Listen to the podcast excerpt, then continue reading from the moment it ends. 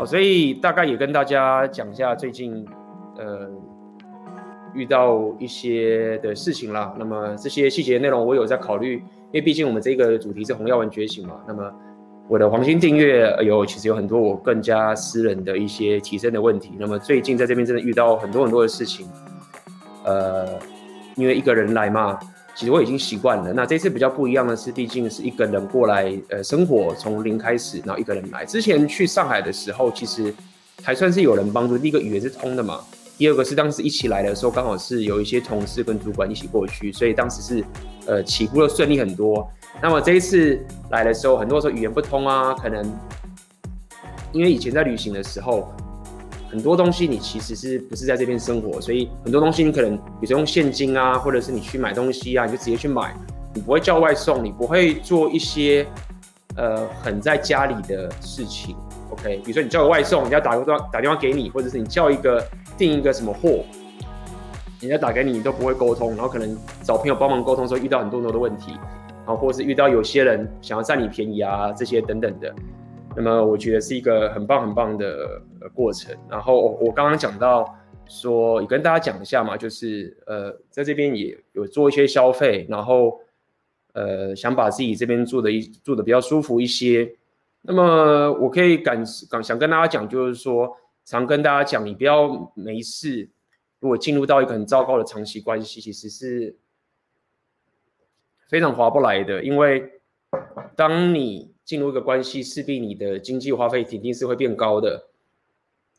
然而，如果说你现在没有进入一个这样的长期关系，不管你只是约会，或是你是单身，走 MGTOW，你身上拥有的资源，你拥有的这个金钱，或是你拥有的时间，其实可以让你发挥更好的潜力，也可以让你住更好的生活。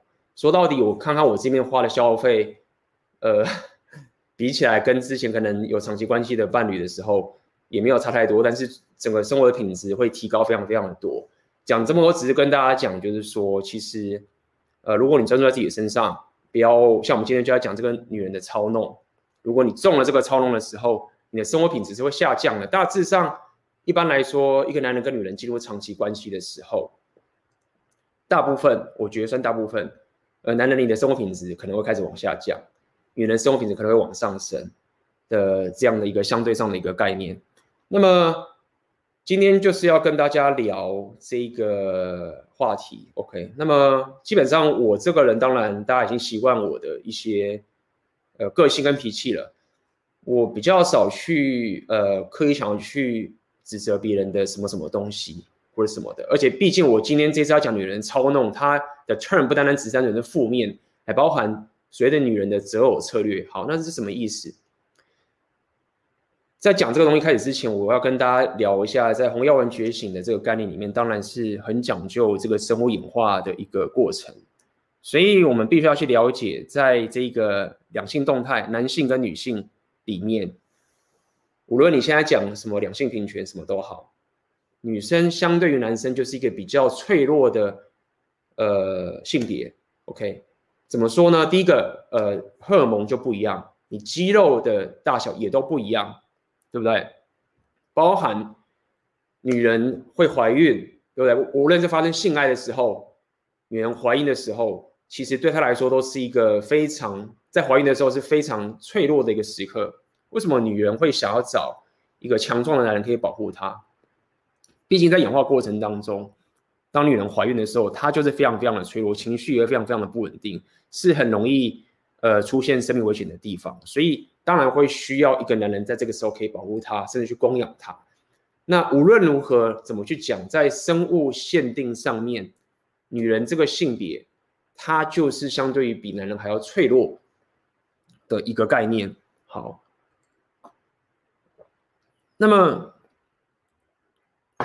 在这样的情形下面，男人的择偶策略跟女人的择偶策略就会产生出不一样的发展。既然妹子的肉体赢不过男人，然后先生物的先天设定上面又是这么容易呃所谓的受伤或者是受挫等等的这些概念，OK，所以势必妹子一定要去繁衍或者是去演化或者是去呃这个要怎么讲提也不要讲提升去也不要讲自招，怎么知道怎么有中文越来越烂？你们学太多语言的时候，中文都已经不行了，去呃演化出来，就是也不要讲研究，就是他 articulate 就直接弄出来一一套他的生存的策略，跟男人不同的生存的策略，所以这也是为什么呃女人天生对于这个潜潜沟通、肢体语言等等这些东西会比男人还要敏感，这是因为他们先天属性设定上面就有这样的一个优势。OK，那也因为如此，他们是一个比较脆弱的一个先天生物的性别的时候，这边所谓的操弄妹子就必须要透过他的一个策略去让这个男人可以去保护她。所以，当然我们今天讲的操弄可能会讲偏负面居多，但是我。我要跟大家讲的点就是在于，说在生物先天设定上面，这就很自然会造成妹子，她会用所谓的操弄的一个方法来进行自己择偶策略的一个安排。那么，当然很多男人我知道你们可能遇到了很多妹子，那我看今天一开始直播前就有好几个班友啊，听起来愤愤不平啊，对不对？那么合理啊，因为。当你呃进入这个两性市场，跟很多妹子进行这个约会啊，进入长期关系的时候，其实这些事情是呃经常经常发生。那么再加上在我们现代因为蓝药丸制约的关系，有越来越多的好人的这一种症状出来之后，那么妹子其实要可以操弄一个男人去呃得到男人的资源，是越来越容易了。那么。我这边讲操弄的概念，不单单只是讲的所谓的欺骗这个样子。我觉得欺骗是很明确的，就是你你刻意呃仿造一个事实这样的一个过程叫欺骗。但是我今天讲的操弄其实比较不一样。这边讲的操弄比较是，他不是用直着来去跟你讨资源，那他用一些更加细腻的一些手法。来得到男人给他的资源，这个所谓的操弄。那你说这个东西是呃不好了吗？我不觉得是不好，当然它可以很不好。OK，比如说你在商业上面做竞争，你也可以说这是一种操弄，你也可以说这是一种交易这些情形。但是因为这东西有特别特别的隐性，造成说其实男人你不知道说，当你在跟妹子。不管是你在约会的时候，你跟他进入长期关系的时候，你会觉得啊，这个东西没什么啊，我觉得好了，没什么，没什么，没什么。那是因为你顺着这样的一个两性动态之后，妹子对你的想法就会是阿法或者是所谓的贝塔，在他们脑袋里面会对你有这样的一种认定。这样讲好了，那这也是为什么很多男人你跟妹子或是一些高分妹，或者不一定是高分妹。然后你会这样中招的关系，然后或者是卡在一个长期关系的一个情形。好，那这边就要跟大家讲说，就要举个举个例子跟大家讲到底是怎么一回事嘛。其实这种操弄啊的例子，根本不用进入长期关，连在一开始妹子要跟你约会之前就开始了，就就开始了。尤其是我现在来到乌克兰，那。我更可以感受到，就是简单来说就是这样子。妹子在脑袋里面，你要去很简单的可以去思维，就是我到底可不可以从这个男人身上得到资源？这是一个很自然的一个想法。OK，这是很自然的想法。那你会说啊，没有啊，现在这个女权时代啊，然后什么沙小说哦，女人也可以怎么样？我女人也可以赚钱，我也可以去怎么怎么去照顾好自己等等这些情形。最近我就看到一个这样的一个文章，就是。许多女人会一直唱着说，现在是哦女权主义，呃或者比较女权主义是说，女人你可以为自己而活，我们不需要男人，我不需要为了男人而让自己变得更好等等的，OK 这样的一个呃言论，OK 他的大概就是说，哦如果我女人我提升自己是为了男人的话，这样好像就是一笔交易，所以我们根本不是为了男人而活，我们是为了自己而活。然后透过这样的方式去讲一个，好像说啊，我过去可能因为为了男人而让自己变得更美啊，什么什么，却被男人给给怎么样啦？可能遇到什么 PUA 或什么之类的。总之，这个论调的概念就是说，好，女人我们不需要男人，我是为自己而活，我变好也不是为了男人。好，那这样的言论对于男人你在听的时候，你要小心的点是什么？第一个是，当然一个妹子，我们先从妹子的角度去想好了。第一个，当妹子这样讲的时候，它代表什么意思？OK，男人你听的时候，你会感觉说，哦，OK，这这个女人她女人现在变这样，变得有自信了，她她不是为了男人而变漂亮，她她打扮漂亮不是为了男人的，所以。我在跟妹子交流的时候，我是好人嘛？我跟妹子交流的时候，我就要顺着这样的一种思维走，我才能把到她嘛。因为她这样讲，对不对？所以，我不要跟她交流的过程，让他感受到觉得说他变得好是为了取悦我。OK，如果我这样讲话，干我就我就是这种杀猪啊，我就是大男人，或者我就是这种渣男之类的嘛，对不对？所以我要。刻意的就是好人策略，就是我要刻意的去跟妹子讲说，哦，对你做这样是为了自己很棒，你不需要男人，然后通过这样的方式，好像是哦，我跟你是平等的，然后这样会进行最后的两性动态。这个是嗯，很多现在好人他们宣称自己进步的一种把妹思维，一种贝塔思维。好，那这一条路走下去，说当然。你未来还是有机会，可能会遇到呃女生进入长期关系，但是它有很大的机会，就像我上次跟奥克讲，就是说这种长期关系一路一路走下去的时候，其实你是很难去呃得到妹子真诚的欲望的，因为对他来说，你跟他就是平等，甚至你比他还要低哦，甚至你的框架就是没了。当你在跟妹子说平等的时候，其实说到底，很大的机会其实是他掌握的框架。所以在这个情形，你会发现哦，你可能会进入长期关系，或是你的。太太或是你长期关系的老婆，慢慢的也没有办法跟你发生很棒的呃性关系了，因为你就失去了真诚的欲望，已经没有生物上的一种男性特质跟女性特质的交流了。那也许这个妹子这个女人她道德高一点，他也不劈腿，但是他就觉得哦，因为这男人可以沟通，那我生活就当走下去，我们就一路一路的走下去。那你可能大部分的人，我觉得呃都会是这样情形，但有些人可能是呃。女人女女人搞外遇，她也不知道，是最惨的。但是有些可能道德感比较高的，可能就没有外遇。好，这是一种结局的路走下去。OK。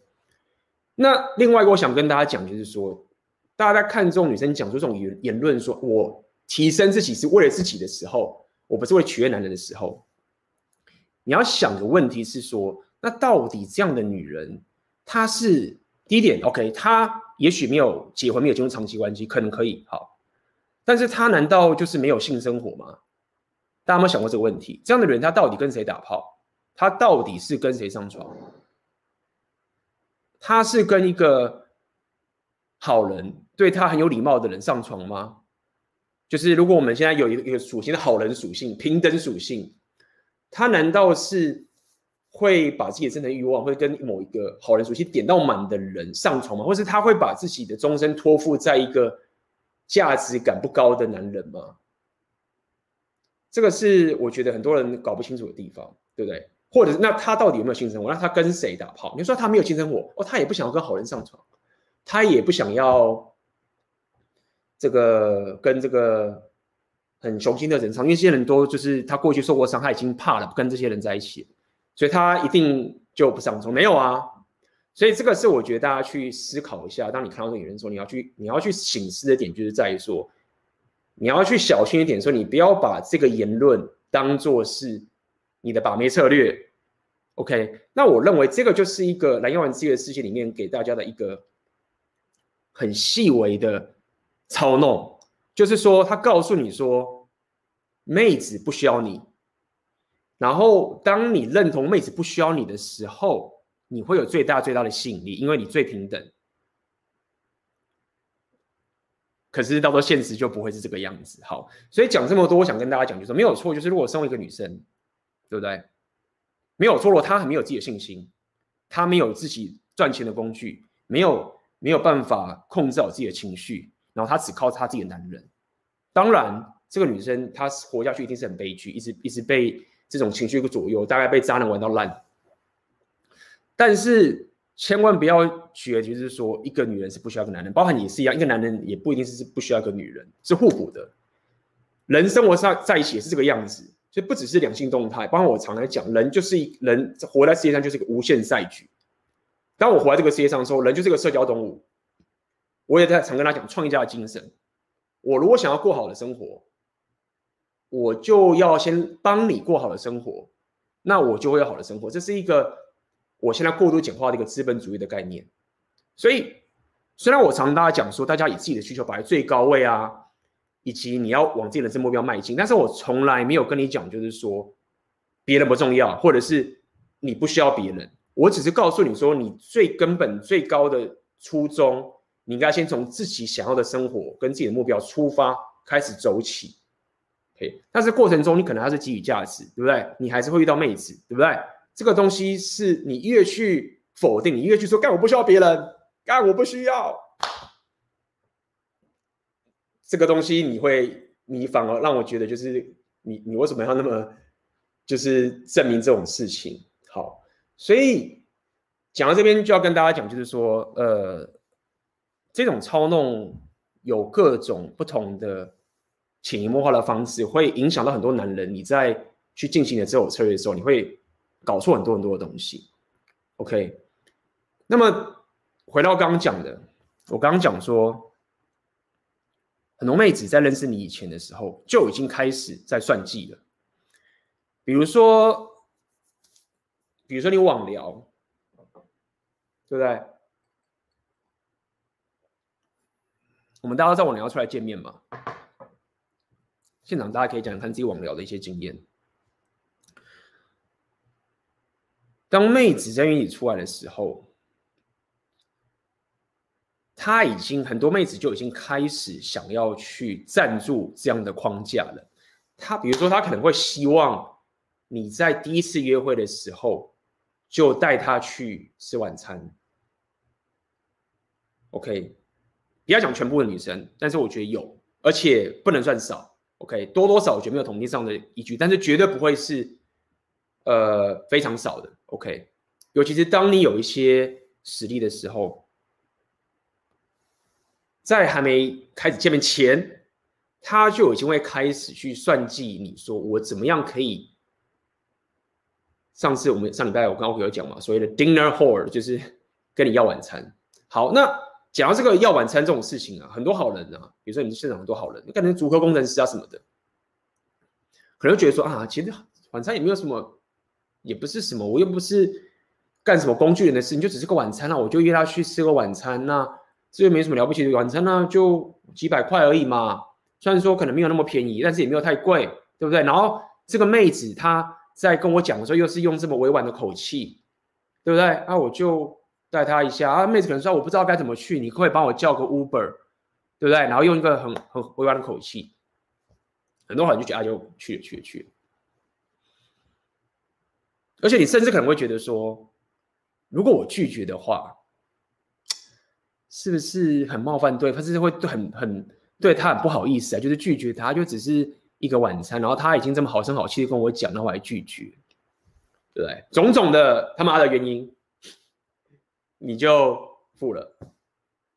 那这边想要跟你讲，就是说，其实重点不是在于你花不花得起那个钱，OK，重点也不是在于说这个妹子她对你的口气是多么多么的委婉，重点是在于说这个妹子她在操弄你，也许她不是一种恶意的操弄，但是她就是某种我们常讲嘛，妹子的呃，女人的爱是机会主义。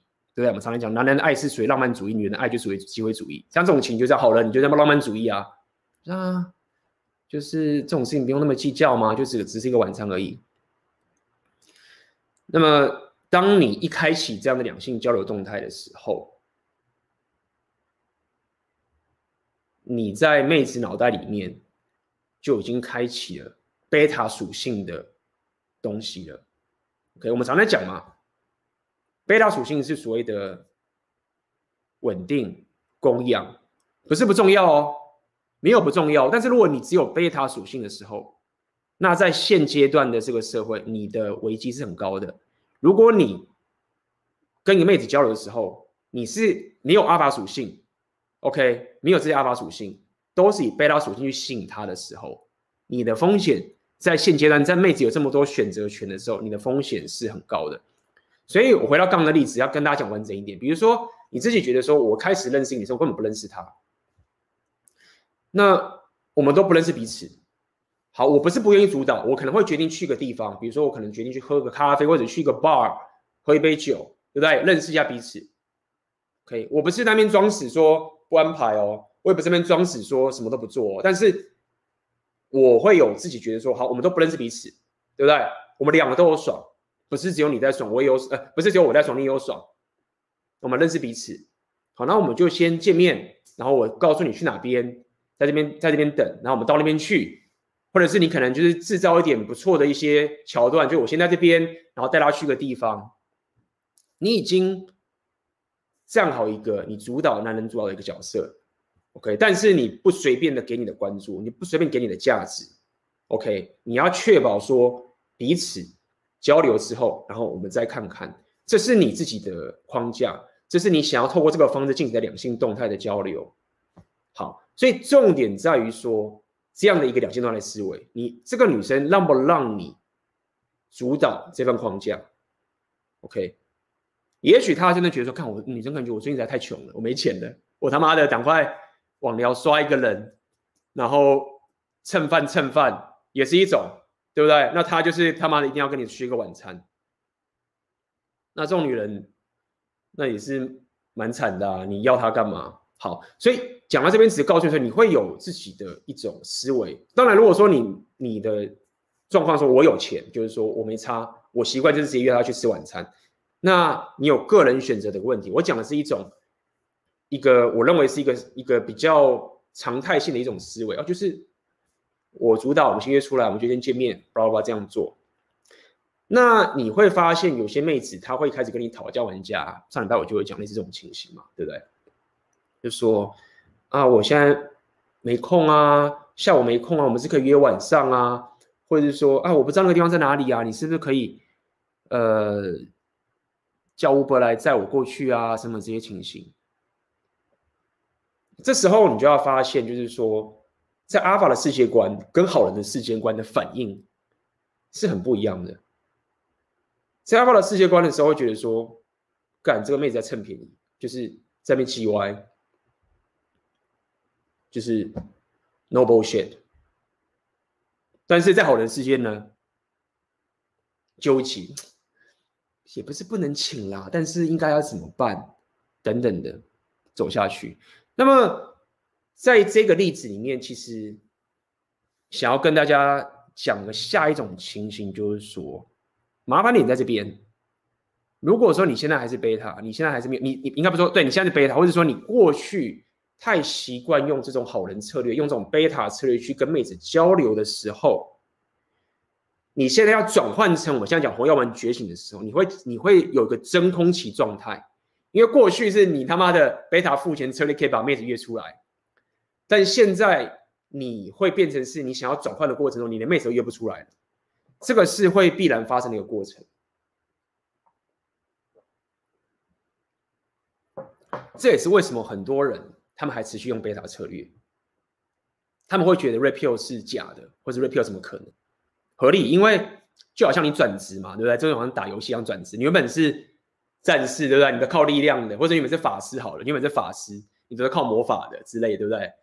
那你原本靠魔法都一直赢，但是你忽然要转职成战士的时候，就力量超低，然后你就是不能用魔法，然后你只能用肉体去跟他打，那你就一直败，一直败，一直败。这个其实一样的概念。当你原本习惯用贝塔策略把妹的时候，你要转换成阿尔法的时候，你会有个真空期。但是长期来说，我们跟大家讲了，你如果不这样去处理的话，你在长期来说，你进入长期关系，你框架就会没了，你开始吵架不断了，连性爱什么性欲这些地方全部都没了。运气不好的话，就会连那个归零都出现了，就会造成这样的状况，很很合理啊。比如说，哦，进入了打了贝塔炮，开始进入长期关系嘛，对不对？妹子可能就会就说，我要跟你同居，我们住在一起，可以可以省房租什么什么的，甚至更夸张说，哦，你你可能多付一点房租，对不对？然后房子租在一起的时候，哦，那个地方是我的，那个地方是我的，开始把你的东西全部都霸占住。原本可能跟他讲说，哦。那我们安排一下，这边是我的，这边是你的啊，然后这边是什么什么的资的，没有，就一路路就是一路清洗到你到什么都要去忍让的各种情形啊！我想要去吃这个东西啊，我们这个周末会去吃这个东西啊，等等的，你就会一路一路的按照这个两性动态这样子走下去，然后直到你被归零为止，或是你没有被归零更惨。OK，所以呃，我想跟大家讲就是说这个。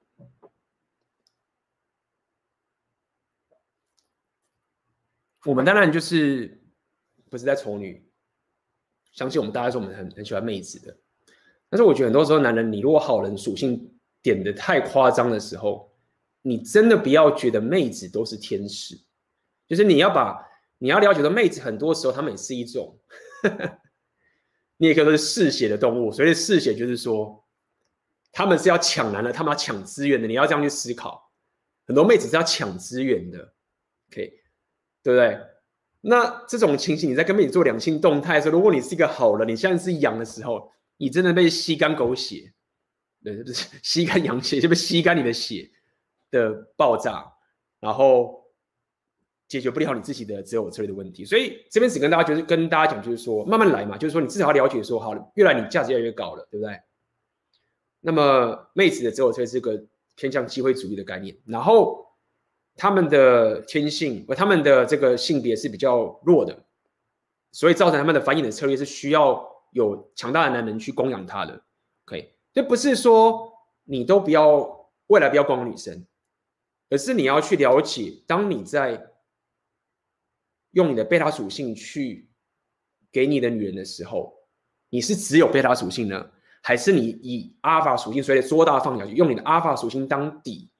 你控制好你的框架的时候，让妹子也可以感受到她的贝塔属性被满足，而不是你一开始什么他妈的就直接把你当贝塔，然后你阿尔法属性一点都没有，然后把你吸干之后，你这时候想要在阿尔法根本就不可能。好，所以这中间刚讲的阵痛期就会这个样子，你的择偶的属性、择偶的机会会变得比过去还要少。那这边就要去提到，我这边就要提到下一个东西，就是所谓的好人的一个症状。我之前有稍微提过这个概念，所以今天要跟大家讲一下好人的症状。那么在这边跟大家讲，有一本书我很推荐大家去看。OK，之前我跟奥克有讲过，这边要再跟大家提醒一次，有一本书在讲好人症状这件事情，在 Repeal 的世界里面有多少人会提到这本书？然后这本书叫做《No More Mr. Nice Guy》，所以我这边打一下《No More Mr. Nice Guy》。这本书应该很多人看过了，OK？所以我贴给大家看一下，大家可以去看一下这本书。我推荐大家去看，我不知道有没有中文版啊，英文版的话，估计它的文法也不会太过难，没有像《Repeal》，没有像《Rational》没有这么难。所以大家可以去看这本书。那我就稍微简短的跟大家讲一下这本书里面稍微提到的一些好人症状的一个问题。好，第一个好人的症状，我觉得非常非常重要，就是说，当你觉得说，你好人会这样觉得，只要我听话，我就值得被爱，我就可以得到满足，我的需求就得到满足。只要我听话的话，我就值得被爱哦，我就值得被爱哦。很有趣哦，是我只要听话，我就值得被爱，世界就会太平。只要我听话的话，只要我不要乱世，只要我乖乖的，我就值得被爱，我的需求就被满足。那么这个东西可以牵扯很远，因为我们台湾的教育真的就是这个样子。大家可以去回想一下，台湾的教育真的这个教育体制，它是很奖励听话的小孩的。那么。我自己是有很深刻的感觉，就是说，我知道大家可能以前不管是念国中或念高中，可能会遇到一些霸凌啊，有些会有霸凌，可能也是遇到一些很糟糕的情形。但是我可以跟大家讲，就是说，就算台湾是一个霸凌的一个场合，一个一个一个会有霸凌的这个情形在我们的教育体系里面，但是我觉得它没有严重到说，你如果是好人，你还会被霸凌。没有，如果你是好人。你乖乖听老师的话，你是好学生，基本上连那些坏学生都不太能够动你，真的是这样子。你你不用是一个会反击的人，我说肉体上反击的人，你只要是一个听话、听老师、听教育，这个学校、这个教育体制是会保护你的，他会奖赏你的。所以这个造成很多很多台湾的男人，你已经习惯这样的一个生存机制，只要我听话，我是会被保护的，这个世界是会保护我的，这个世界是会奖赏我的，连那些坏学生都动不了我。那那些会被动的那些人，可能是他真的太怪了，或是他成绩不够好，或什么之类的。OK，包含你去当兵的时候也是一样，我测我测试过。你也不想测试，因为我太习惯了。我当时当兵的下部队的时候去是去干训班，当分队长。那为什么我要这样讲？是说，我当时进入干训班的分队长的时候，我不是受训进去，我是抽签抽到的。因为当时干训班很缺人。干训班是什么？大家应该知道嘛，对不对？你们在当兵时候遇到的教育班长是从哪边受训来的？就是从干训班受训当学生，毕业之后。就到新训当教育班长，当班长。好，那这个干训班里面的干部呢，叫做分队长。也就是说，这些分队长就是以前你们新训班长的班长。OK，然后我呢，就只是一个浴室，什么都没做过，什么训练。然后我一抽签，然后就抽到变分队长。就一瞬间，我下部队的时候，我要去干掉带那些未来是班长的那些人。好那在这样的一个极端的这么夸张环境，因为当时人手不够，我是抽签抽到，然后里面的那个什么士官士官长啊，根本不理我的，就是他不管你说是有受训过，你不会，你就是马上现场就要会，然后就要给教学生。就算在这样的环境里面，只要我听话，只要按照规矩走，只要我乖，就算我实力不够，我只要听话，慢慢的往前走，我还是可以在这个团体生存下去，而且生存的很好。当时我就是用这样的一个方法。在里面得到很多长官的青睐啊，很多人都帮助我啊。另外一个，我的一个同期也是抽进去，他就很惨。好，我讲这个例子是跟大家讲，就怎么会台湾有这么多好人？就说我们的教育啊，包括我们的公司，或包括我们的这些当兵的社会体制，他都一直告诉你说，只要你听话，叫你当好人，你就值得被爱，世界就会太平，你的需求就会被满足，所以你会想当好人。但可惜的是。在跟妹子相处、良性动态的时候，它的有效并没有这么高，OK，就没有像这么高，甚至有时候还会有很大的反效果。这第一个好人症状。第二个好人症状的第二个很重要，就是说，当你去表达出你的需求、你的真实需求的时候，你会感到很危险。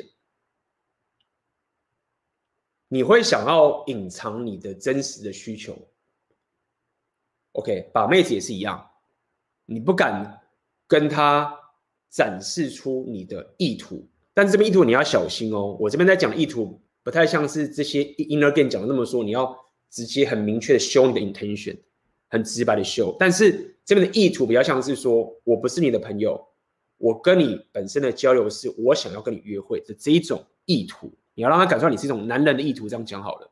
当然，你可以走 inner game，你可以在新手的时候走 inner game，你有硬价值全满，对不对？你不需要用更高端的 game 的技巧，或是用更高端的这些呃交流的技巧跟心态，你直接就是摊牌，然后也可以。但是如果硬价值高的话，诶，OK。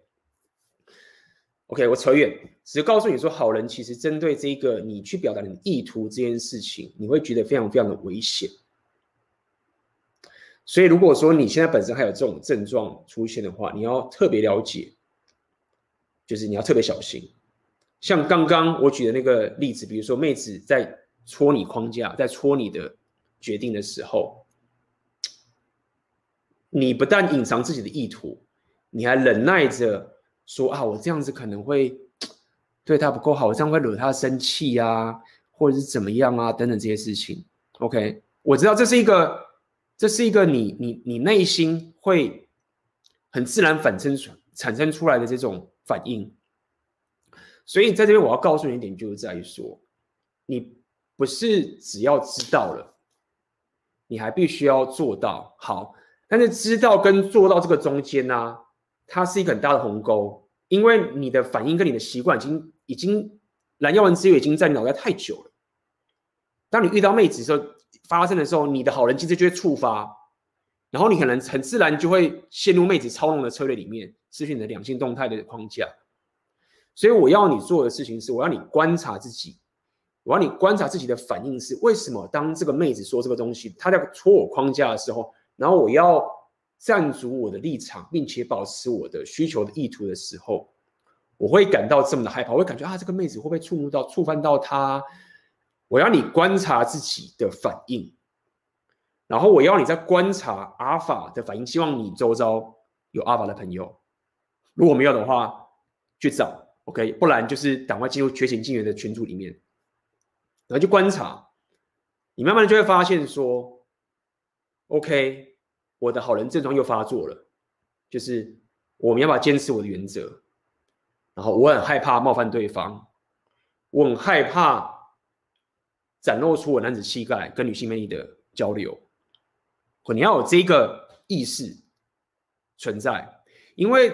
这个就是一个你在改变你人格特质的一个过程，OK？你要改变你人格特质的过程，有各种各种的角度方案。观察觉知是一种方案，健身打拳也是一种方案，对不对？你增加你的搞不同，生物暴力解，打拳、竞争，跟这些战士混在一起，你自然也可以改变一下你的人格特质，对不对？跟更多这个阿法混在一起。改变的人格特质真的会有差别很多。当你慢慢的去改变你自己的社交圈、生活圈，OK，慢慢的脱离这些蓝药丸制约的这些生活圈，进入红药丸菌的生活圈之后，你的人格特质才有办法慢慢办法去改变，你的人生绝对才有开始慢慢办办法在改变。当然，在这个过程之中，我刚刚讲一定会有阵痛期。你在转职的时候，你原本是魔法师，你现在转职成战士，然后我要你不准用魔法，你当然会很痛苦。但是，当你慢慢的开始习得阿巴属性的能力的时候，当你战士能力开始点起来之后，你这时候就有战士能力，又有魔法师的能力，那你就才会更加如鱼得水。在这个现在这个时代里面啊，其实我是蛮推荐大家应该多练习复合性的能力的。我的想法会是这样子，就是我认为复合性能力会比较好用，比较强大。你如果只专精一个，除非你要很出色，但是如果说以统计上来讲的话，我认为你复合性的能力是比较有优势的，这是我的想法。那包含呢、有些男人你是阿法属性超强，你你战士能力超高，阿法能力太强，你可能他妈一直睡眠，一直睡眠，一直睡眠都没法进入长期关系，或是你的人生就很长，一大堆 drama，也有这样男人啊，所以慢慢的他们学会了。法师的属性、贝塔属性也是都有的。OK，好，所以呃，这是一个阵痛期，但是你要理解说，当你下次再遇到一个妹子，无论你现在是进入长期关系，或是你现在认识下一个妹子的时候，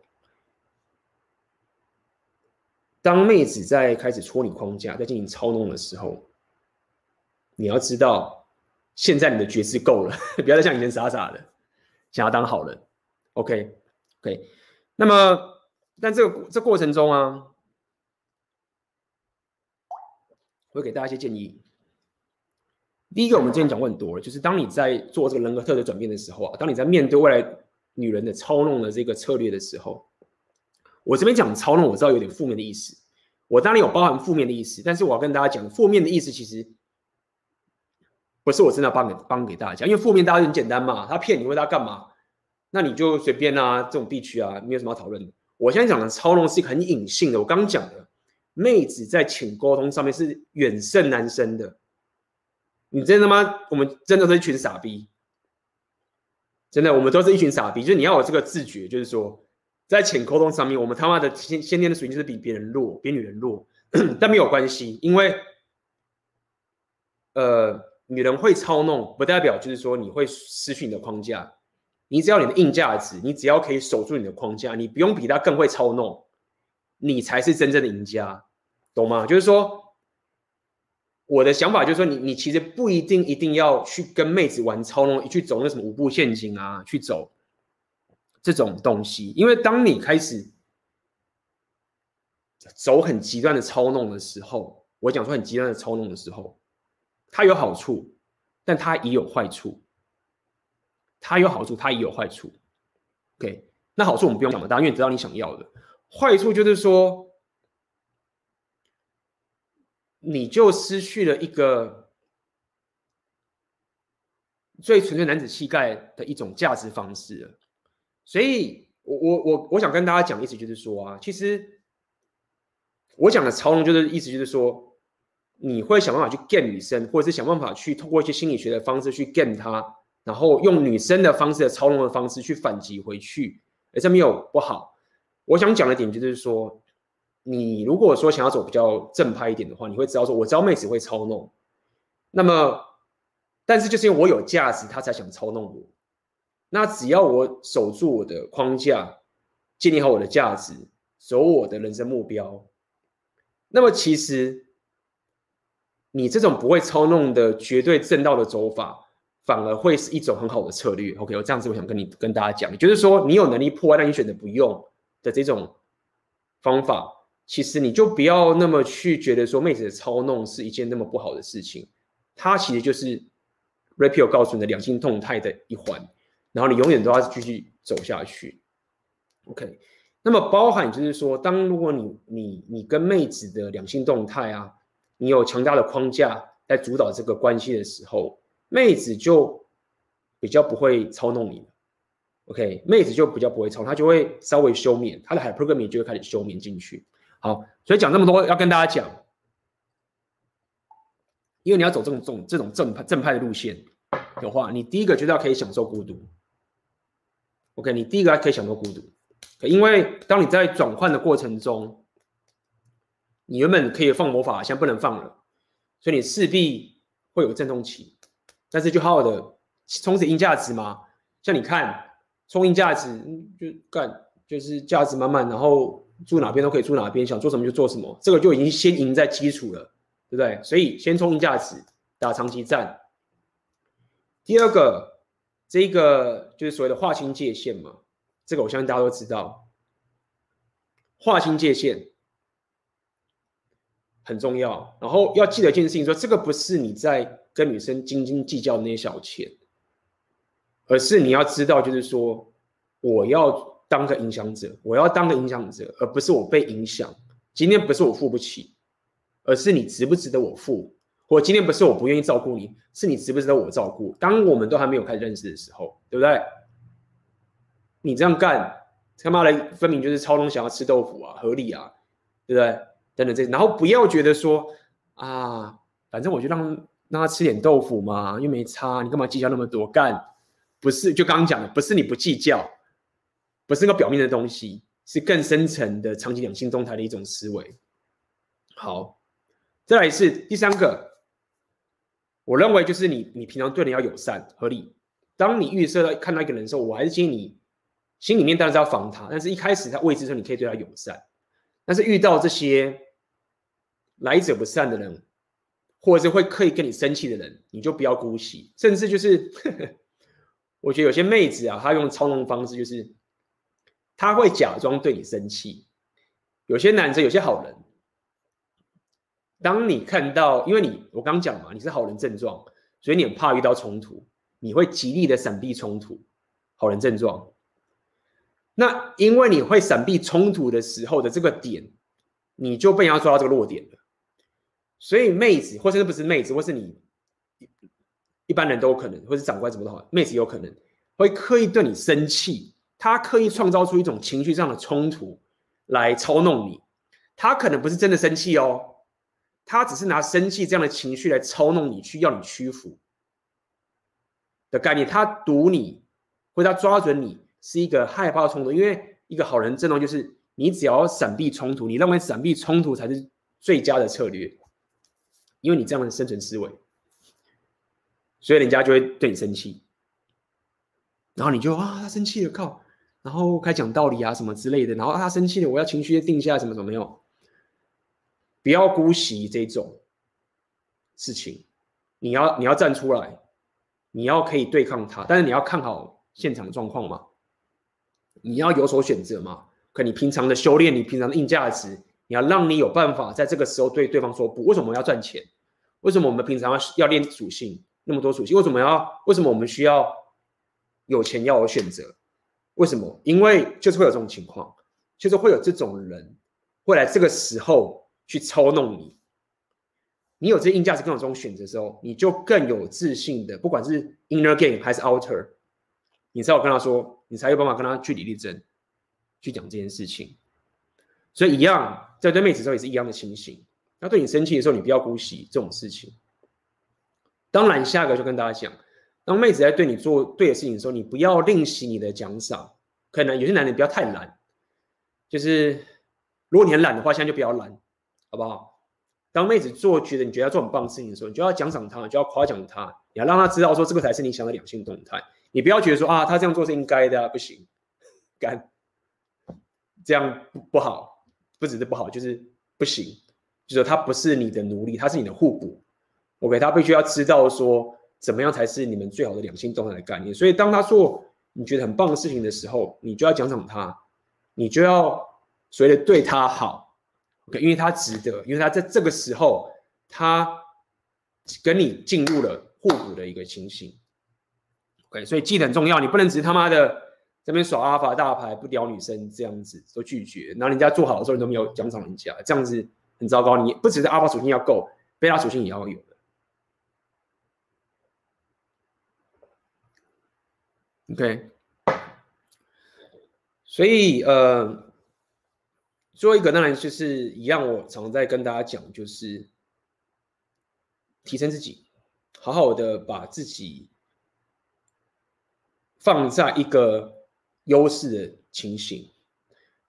这个最近我们群主有在分享，之前有个人也拼个一个影片，就是人生人生是一个无限赛局，这也是之前我跟大家讲 JP 的这样的一个概念。是人生，只要你还没有死掉的话，基本上你还没有死掉的时候，你都是有办法一直跟人家玩下去的。而且你也应该是，无论你现在是一直赢还是一直输，你其实都一直是在玩这个赛局。我刚刚讲，人是一个社交的动物，所以你要做的，其实是在这个无限的赛局里面，这个无限的 game 里面，你要一直保持的优势，或者是如果你现在劣势的时候，你就要止损，不要让自己再败下去。度过这个劣势的时候，然后你要知道，未来你还有无限的赛局可以继续玩下去，这是一个长期战，OK。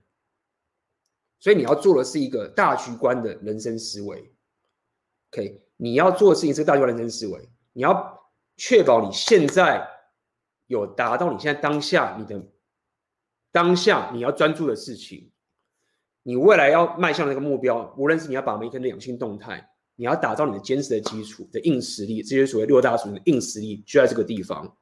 OK，就是呃，我人现在在基辅也是一样的概念嘛。我有这个能力可以到这个地方来，然后我现在为什么要做这么多的，就是人生地不熟，然后这个很多东西可能会被人家那边占便宜，然后遇到人家帮助，然后学这个语言，这个都是硬实力，这个都是一个。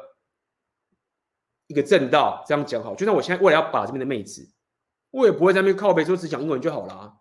该练硬价值一练啊，语言该练就练，身体练就练，商水练就练，这都是硬价值。你只要长期上面把你的专注放在自己身上，你未来就算遇到妹子对你的操必然的操弄的时候，你才有办法去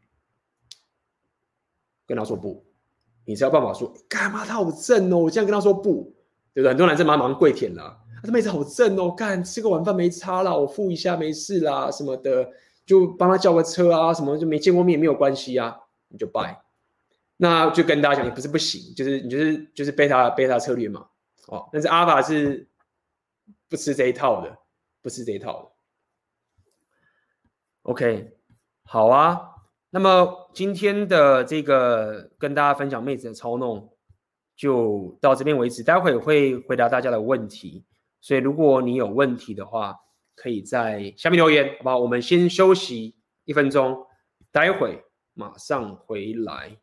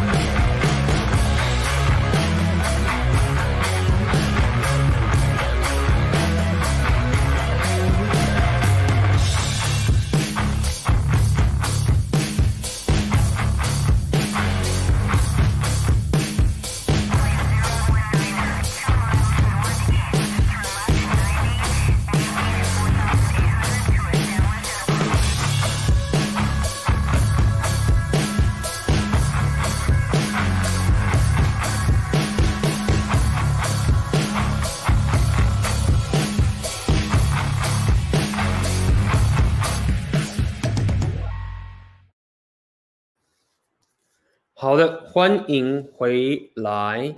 我现在来回答大家的问题。好，AB 到乌克兰是准备进行什么事业或计划吗？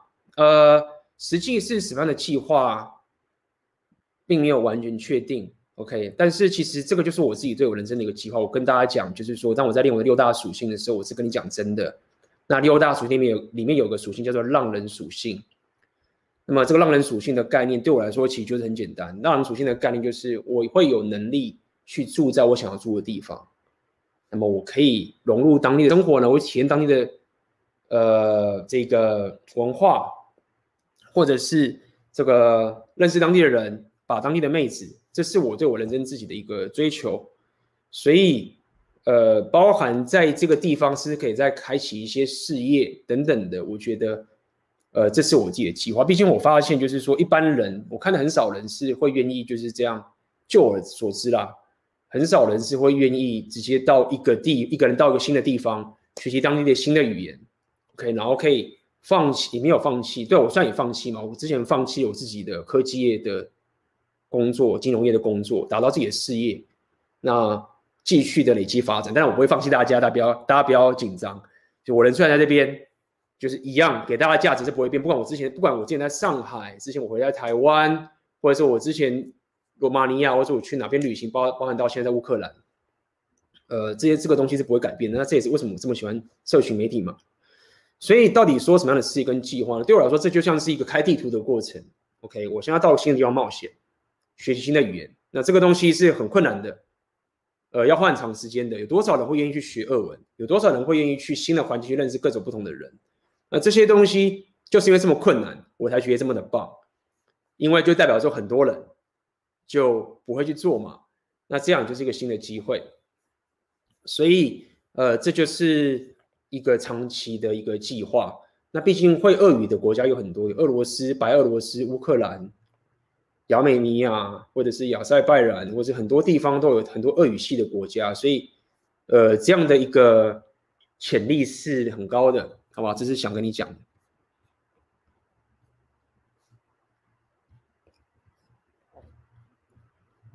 来，我看看还有没有什么问题哦。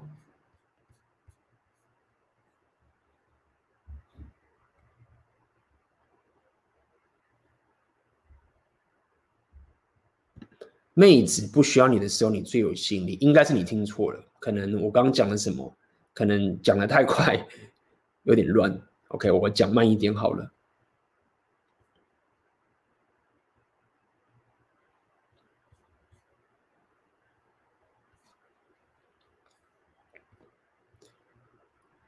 该坚持自己的主导权还是礼让？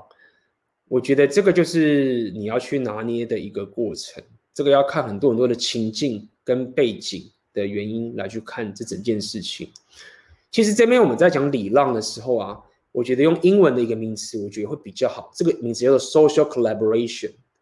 social collaboration 的中文翻译比较像是哦，就是社交微调，这应该这样讲。所以简单来说是你要主导，但是不要社交失联。OK，你要可以感受到你跟别人是有一个动态存在的，你不是社交失联的方式去做自己想做的事情。因为当你这样做的时候，这个现实就会反扑给你。最终，无论你是不是社交失联还不社交失联，当你做这种事情的时候，这个 reality 这个真实就会反扑回来。无论是你被抓去做监狱啊，或是什么，真的都会反扑给你的。所以，我觉得你应该坚持你的主导权，但是你不要社交失联。你要重点在于 social collaboration 的概念，你要去理解现在这个状动态是什么样子的情形，你要有这个觉知，好吗？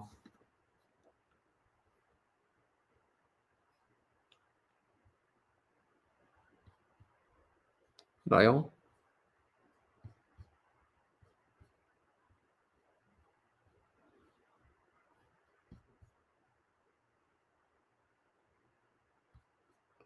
哟，哟，今天是没什么问题啊，大家聊得起来。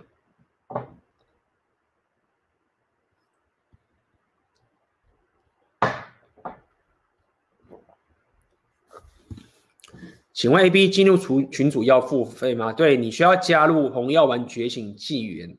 OK，连接放在下面，请看。OK，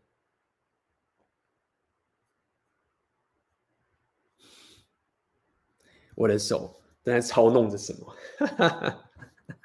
说的好啊。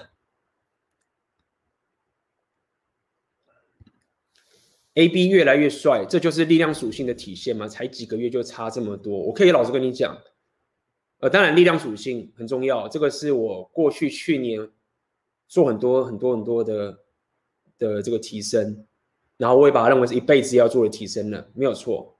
第二个，我认为其实还是所谓的阿法的现实观，就是我我的周遭的旁边的朋友越来越多红药丸觉醒的阿法，或是原本是 natural 阿法，包含我的 G 友还有包含这个群主。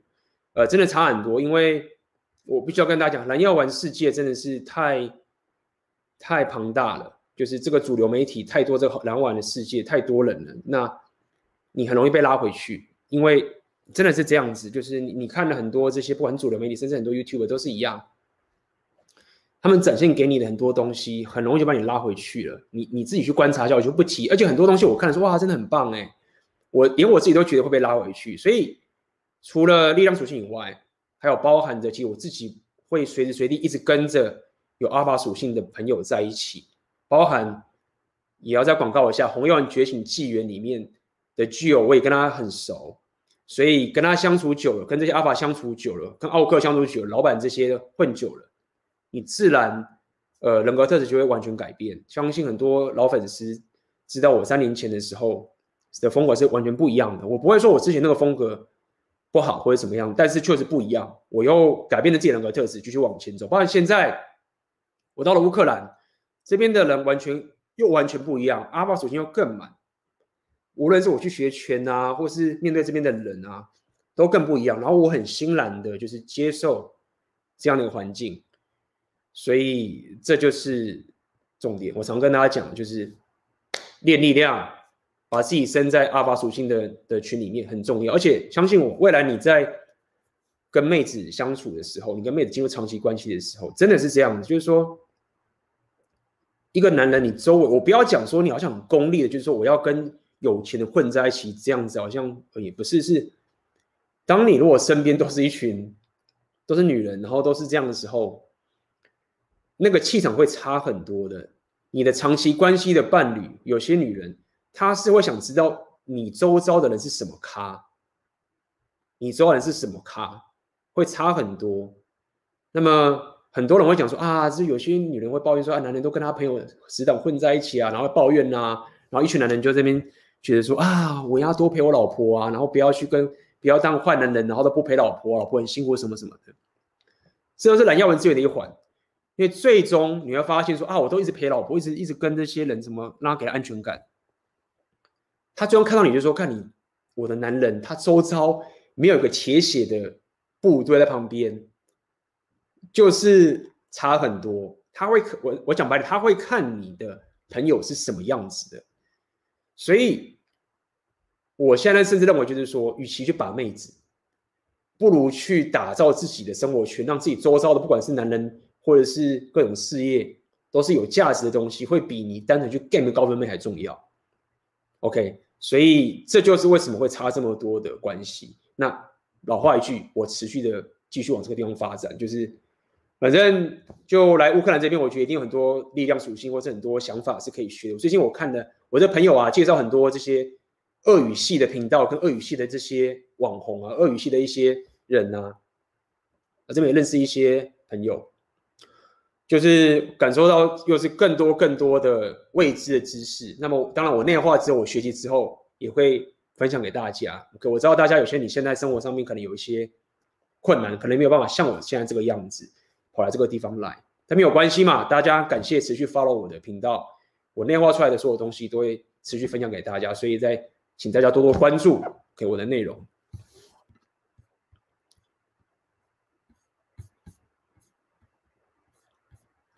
看一下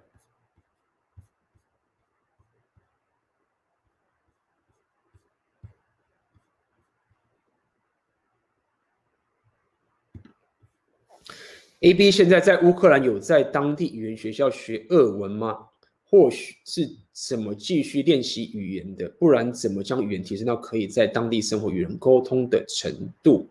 呃，我才刚到，所以之后会在这边的语言学校，应该会在这边语言学校学习。OK，我已经申请这边一个大学附属的语言学校，在这边学俄文。那么当然，你说该怎么练习语言的？其实。我觉得练习语言有很多东西是大家要顾及的。我们一般台湾人最常学的方法就是以前学校那一套嘛。其实我觉得学校那套学语言的方法没有不好，但是只有那个的话是会非常非常糟糕的。其实一些老师他看你会不会学语言啊，他的重点在于你学语言的一种，你的、你的、你的社交属性的，讲白点是你的社交属性的能力。这就是为什么我这么推我的第一个产品叫做梦想生活，因为梦想生活的里面的内容带领了我去学新语言的时候的一种气场跟执行力啊。其实有些朋友就说啊，你你只有学过没什么问题，结果我去看我很难，你靠背什么没问题？我相信他妈的十秒钟都撑不下去，真很麻烦。但是我就持续讲嘛，持续面对这个纠结，就是说，我觉得学语言呢、也是跟 inner 有关。那这就是所谓社交属性。我认为这个 inner 它甚至会比你像以前学校里面学语言的方式还要重要。因为在学语言的时候，我觉得大家最大的困境其实就是你没办法去接受，在面对这个社交困境的一种情绪上的纠结。比如说，你知道你现在走过去，你觉得会语言不通，然后你就会觉得很尴尬，或者你会觉得对方会嫌弃你。你的这些很贝塔的属性的这个思维啊。就会影响到你练语言的能力。但是如果说你有红药丸觉醒的概念，或者你有社交属性的概念，你知道说我要有选择，我又我可以持续的各种选择，对不对？我不在我的社交圈去弄爆我的情形。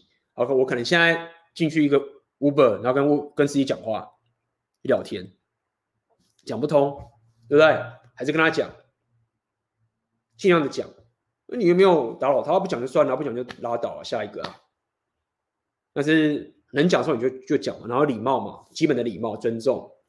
其实大部分的人语言会练不起来，都是死在这个地方。你没办法去接受自己在这样的一个社交情境上面的一个纠结，你没有办法让自己当一个蠢蛋。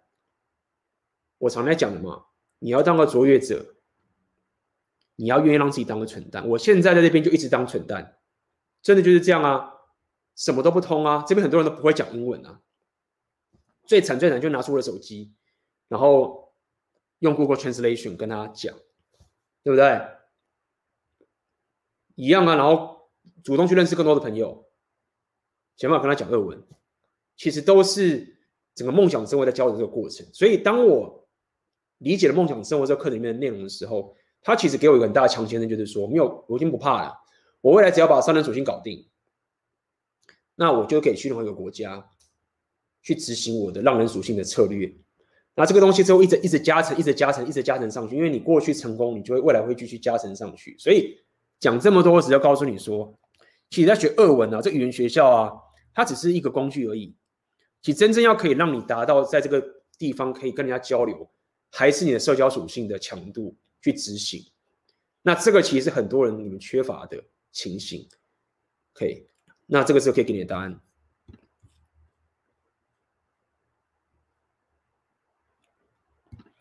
其实我对搭讪外国妹子也蛮有兴趣的，大大你有好的建议吗？谢谢。呃，我想要讲的点就是，第一个，你社交属性要强。你说，其实是我刚刚讲的，有些人会告诉你说语言不重要，我只能说讲对一半，就是说，你当然可以透过其他的硬价值。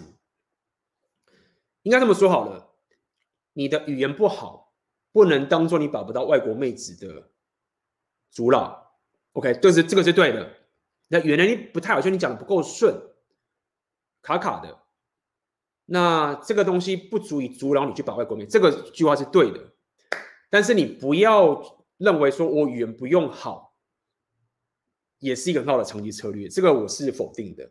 OK，所以。告诉你的点是说，语言这个是需要时间锻炼的。当你语言不行的时候，你还是可以把妹。你练的就是你的，不管是你的 inner game，或是你的信心，或是你的肢体语言，或是你自己的才艺，就是说你的硬价值，都是可以交流的部分。比如说像我之前练摇摆舞，我当时就算语言不行的时候，我跳摇摆舞还是可以把妹啊，还是可以啊，对不对？那妹子还是会喜欢我啊，还是会对我行，因为我会跳舞嘛，这个很强大硬价值，对不对？所以呃，讲这么多是你一样，你要把外国妹子的话，呃，你。这个社交属性 PUA 这个东西，你有练就是有差别，但是同时间千万不要，呃，忽略语言。所谓的这个语言不只是文法的语言，是你跟人家沟通讲话的这一种语言，这个是不能不练的。你要把它当成这个长期的练习去走。OK，那么再者是，你跟外国妹子在。呃，把的时候最基本几个想法就是，你要把它当成普通人去把。你要我知道你一般在，因为没办法，这个是文化的问题。好莱坞啊，这个西方的文化侵略，他从小就洗脑我们，造成说这个世界的真实没有错。欧美的国家的人，他们的文化的价值就是比较高。OK，这个是现实，对不对？我们不能完全忽略这样的现实，但是呢，你要了解的是，当你在跟妹子相处，我们常在讲嘛，你有某个弱势的时候，你最好最好的那张牌，就是你不 care 这个弱势，你忽略这个弱势。我们比如说你的你的身高，你要让妹子不在乎你的身高，就是你自己比她更不在乎，一样的道理嘛。你在把外国妹子的时候，你就不要觉得说，很多人就会这样嘛，就跟外国妹子聊天说，你我可不可以跟你练习英文？可不可以跟你练习什么什么蛙哥？然后或者是你什么什么，就是你用这种交流方法，你说我可不可以？哦，你这个东西好棒哦，你这个东西我们都没有哎，什么什么之类。你用这种方式去交流，你以为说你用这种方式是刚好跟他进行了一种交流，没有错，你跟他进行一种交流比没有交流好。但是呢，这个交流不够好，所以你应该要可以感受到。你有价值，然后对方可以拿的，就是哦，我有东方神秘感，就是说你要可以让对方知道说他有占到便宜，是他占便宜，而不是你在占便宜。这其实都是一样的概念啊，只是现在有文化的一个属性的时候，你去拆开来看的时候，很多人会呃追外国妹子的时候就会就会败在这里，哇，这是可以给你的几个小小建议。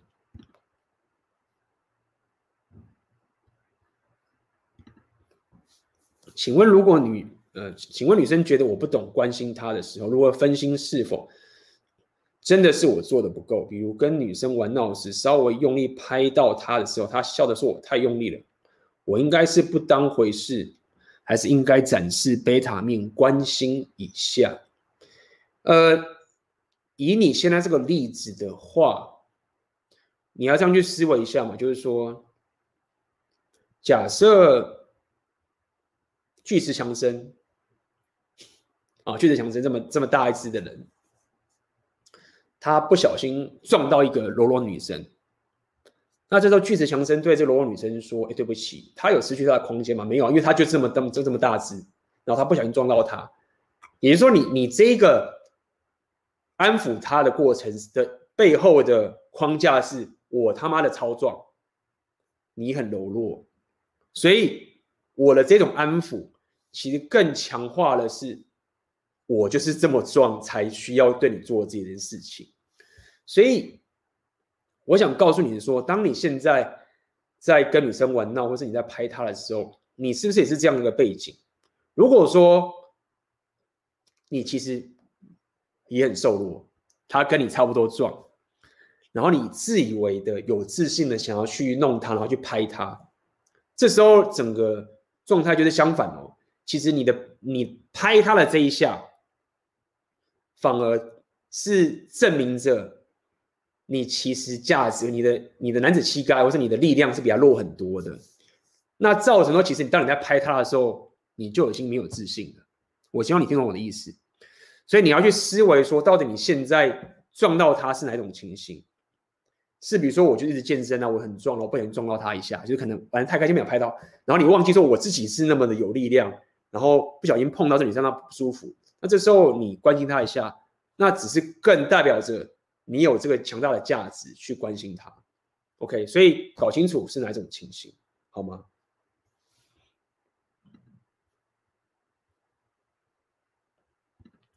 想问 AB，展现意图和展现太多太多需求感，如何做拿捏呢？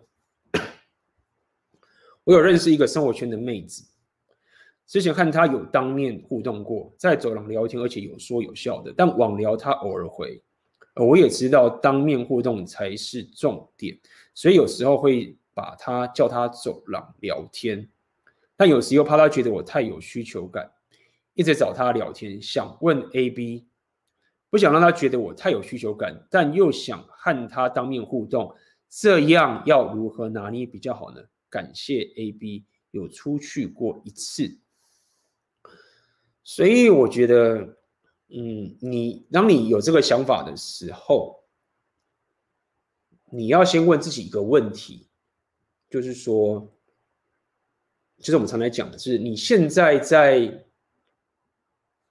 面对跟女生约会的一个情形，你的专注是在这个女生太多呢，还是你的专注应该是？我整体的约会的生活的框架，或是我这个约会生活的一个情形，就是说，你要在说我其实可以跟很多妹子约会，或是我要开始去跟很多妹子聊天的这个情形下面的框架下面，你才去聊这个东西，才有它的意义。如果说你现在根本性的就是我每次都只是只能约一个女生，你都被一个被绑死，所谓的 sniper mentality，狙击枪心理的情形下面的话，那么你现在越去想这件事情，其实就是越错，因为你一开始就错了，无论你怎么想，你都还是狙击枪，所以你就是一直往死胡同走，好吗？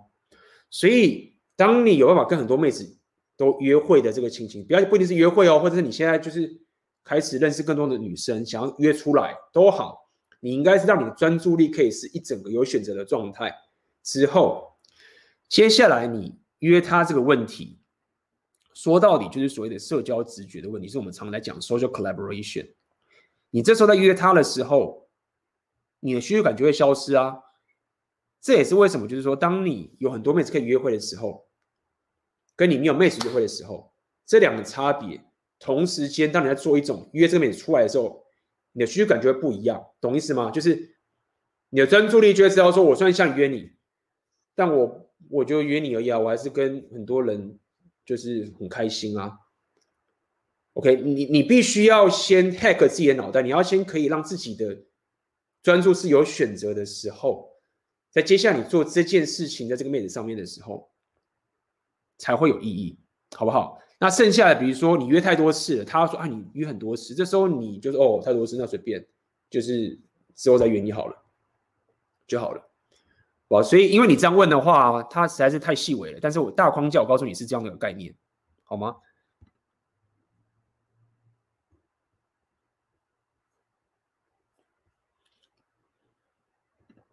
怎么跟妹子 flirt？你这个，你这个。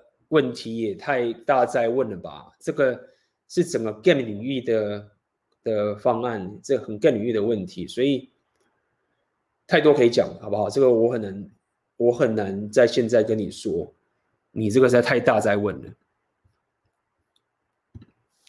想问 AB，因为你之前是工程师，也有说到工程师对女生来说好像是一个很有吸引力的职业，是因为它能提供足够的贝塔面吗？我并没有特别指说工程师是一个特别对女生有很有吸引力的职业，但是我确实有说工程师这个职业不错，但是有些人会觉得工程师有点呆很贝塔，但我说工程师也可以很阿法，所以我并没有特别讲说工程师他妈的很屌，但是我确实有讲说工程师，如果你是工程师，很多人认为这个是很 beta，，但其实不一定。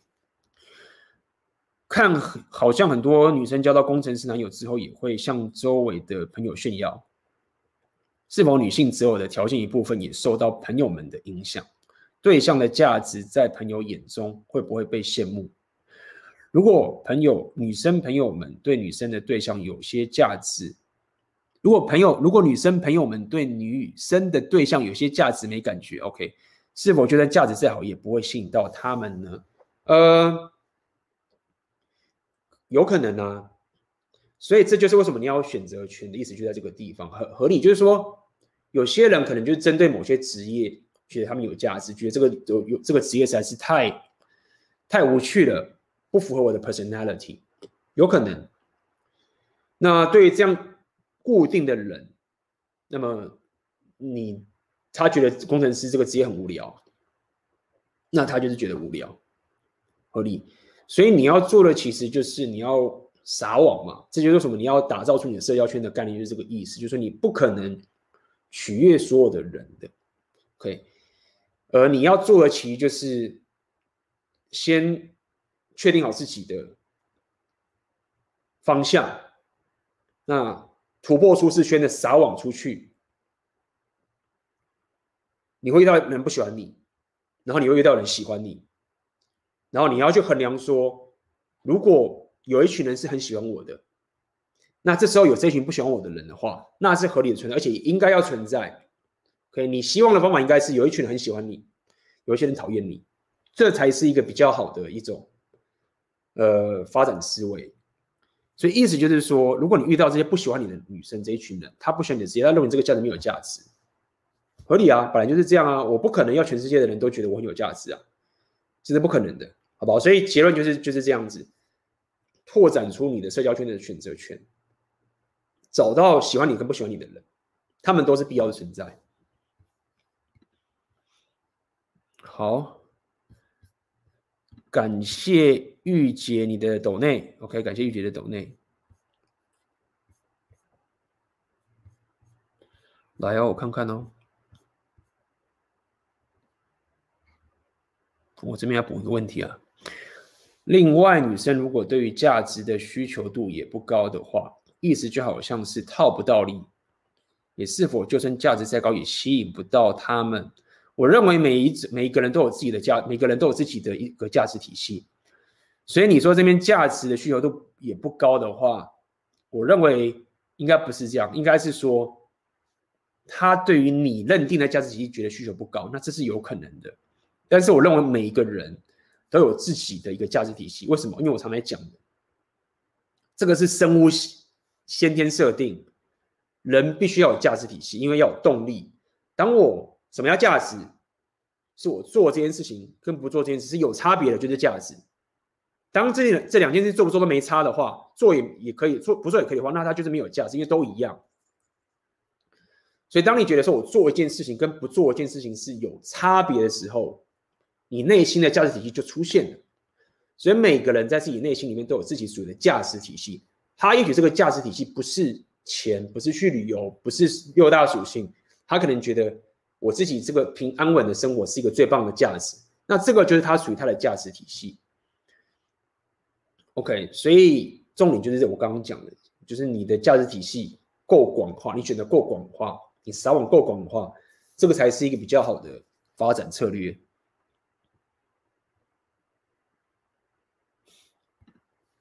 玩充气娃娃或嫖妓算贝塔行为吗？这个要问你喽。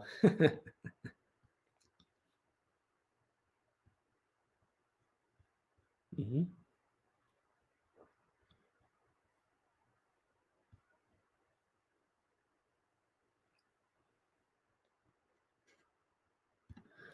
感谢 AB 一年前结束不愉快的十二年异国婚姻，今年起走入红药丸觉醒之路。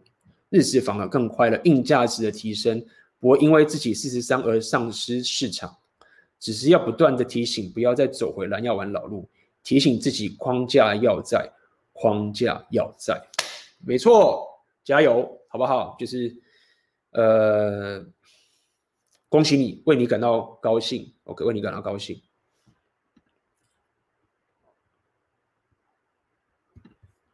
请问 A、B 开始接触红药丸以后，看很多事情慢慢变成两面的想法，有时候静下来会觉得很孤单，情绪也有点压抑，情绪会上来，是我心态有问题吗？呃，我觉得应该是说你慢慢的看到真实的这个想法，比较像是说过去你太过的天真，OK，你没有看到真实。我我们才来讲啊，这个这个这个现实本来就不是一个游乐园，不是一个天堂，也不是一个虚幻的这个乌托邦。那么你现在只是因为开始看到一些黑暗面，看到一些真实面，那么这是一个过渡的一个时期，所以你的情绪会开始受到影响。那这就是常我跟他跟你讲，荣格有讲这个概念嘛，你要可以。内化你的黑暗面，你要可以知道这些黑暗面的东西，它不一定都是不好的，它是你人格特质的一个部分。你要可以整合你的黑暗面在里面，但是不要你的两面的想法。我觉得你你多少你这两面想法，我不知道是什么意思。你说的是可能是一种怨恨呢，还是一种 resentment 呢？一种一种感到一点失望呢，或者一种很 depressed？如果是这样的话。那这个就要回到我们在讲一个自我提升嘛，就是说，当你生活遇到这些憎恨、遇到这些情形的时候，如果你在两性动态上面遇到这种憎恨的时候，你要先回归到你生活的本质。我常在讲，就是在面对跟妹子相处的两性动态，不管短期关系或者长期关系，或者你现在怎么样都好，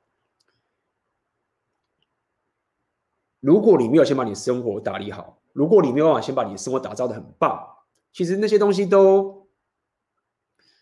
呃，没有那么优先顺序，没有这么前面，除非你是处男，对不对？除非你是处男，那你是处男的话，其实你是提升自己把妹的能力，你是先先面对自己的身为男人的一个一个择偶问题。除非你是处男了，那我会建议你可能还是先交个女朋友。但如果说你现在其实并不是处男，不是没有交过女朋友，那你现在遇到这样的一个情形的时候，我还是强烈建议的话，如果你有这个。很憎恨的问题在的话，我觉得你应该先把生活回归到自己的兴趣啊、你的热情啊、你的属性啊，然后让自己生活会更加的充实、更加的 OK。那只是了解，在跟妹子相处的时候，妹子不是都是天使，妹子不是天使，妹子是活生生的人，他们有 hypergamy 的天性。那你只要这一层警觉或者有这一层意识就好了。那你永远都不会，你就是败，就是在一个不败之地，因为这是个无限赛局，你比妹子的优势好太多了。这个路一直走下去，你只要保持这个不败，你就是不败啊，你就是可以慢慢的玩啊，对不对？所以你应该要更有耐心才对，好吗？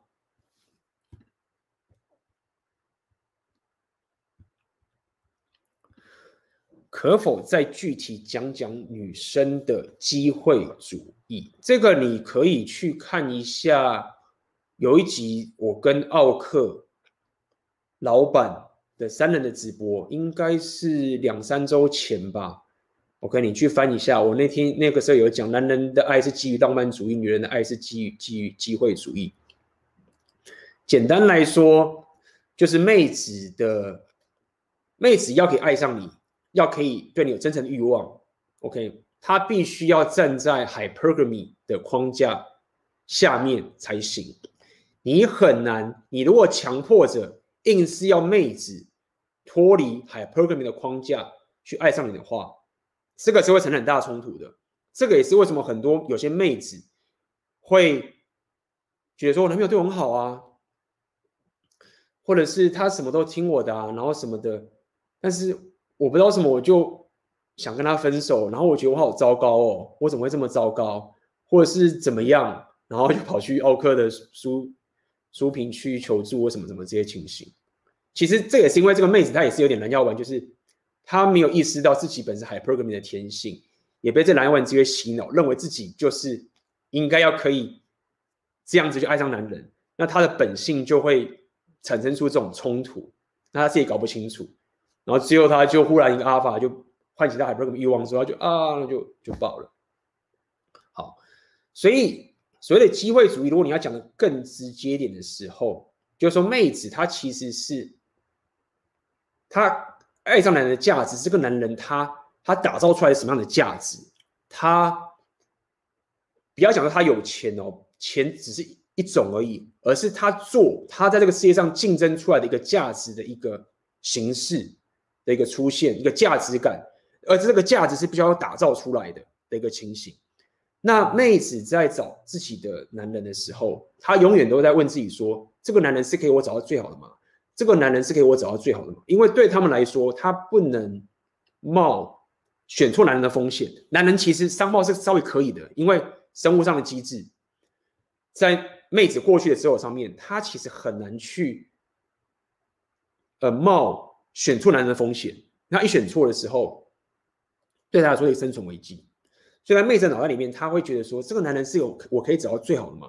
这个脑这个东西会在他脑袋里面一直去转的。有一集 Hypergamy 的背景程程序，你可以去看。所以这个意思就是告诉你说，妹子的爱会有机会主义的意思就在这个地方。他不单单只是在讲说，不是在讲说哦，好像他他完全都是要骗你的钱啊，然后算计这种东西，不是，是 Hypergamy 的运作方式，造就妹子的爱会是一种机会主义。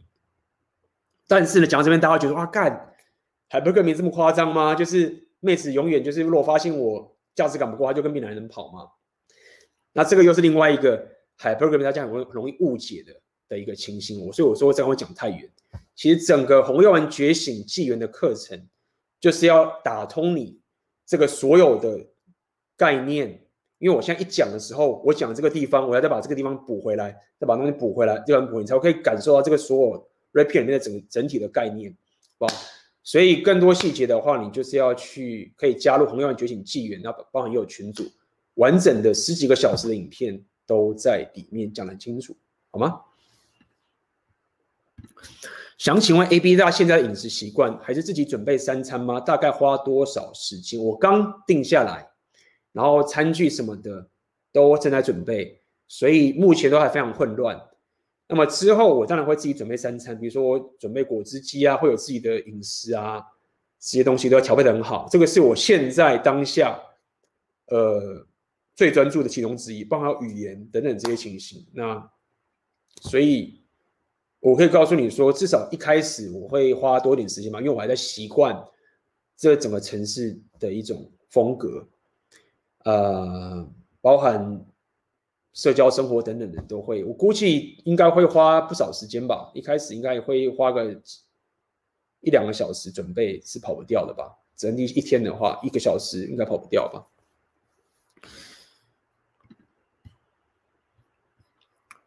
鳄语系的人有红药丸觉醒的人吗？其实他们比较多，他们鳄语系这边的先天的 natural alpha 是比亚洲还要多很多的，所以。呃，因为你要了解红药丸觉醒的原因，是先在于蓝药丸制约被拔管之后，才红药丸觉醒。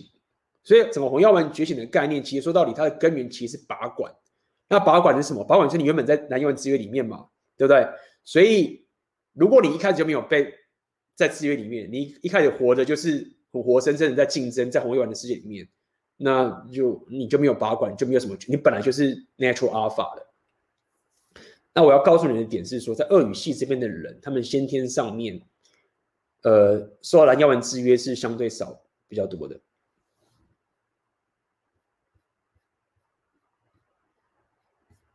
看一下，感谢 Dark One 的支持，我谢了，感谢你的支持哦。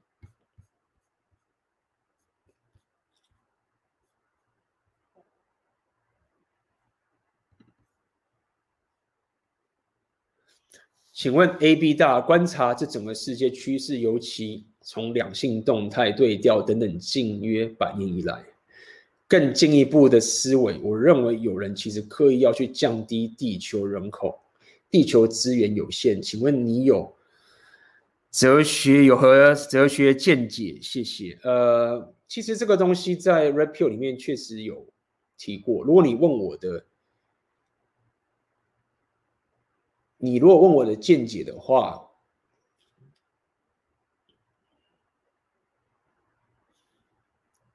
我呈中立状态，就是我不能 这个这个其实是蛮蛮的 safe 的情形，因为这个是还蛮阴谋论的一个情形。但是我的想法其实是在于说，原因是在于这样，我认为我我还是认为啊，这个问题。最重要的问题还是因为科技六零年代这整个科技革新，的关系，包含整个呃人类地球的经济的，应该这么讲，就是我认为这是一个必然的演进过程，就是当人类的科技演进到一个程度的时候，你有在不用再面对过去大自然的这些威胁，已经跳脱出这样的一个过去大自然的这个局限的时候，我认为势必就是会遇到这样的一个状况，就是。结婚对大部分的人来讲，已经不是一个 bonus 了。对，结婚已经对大家的生活不是一种正的方向，因为他已经比我们大家不用再面对过去需要面对的这些困境了。那当这个动力消失的时候，势必就会产生出一种状况，会让人口停滞。所以，这是我比较认同的讲法。我不会过度的去想象有一群人。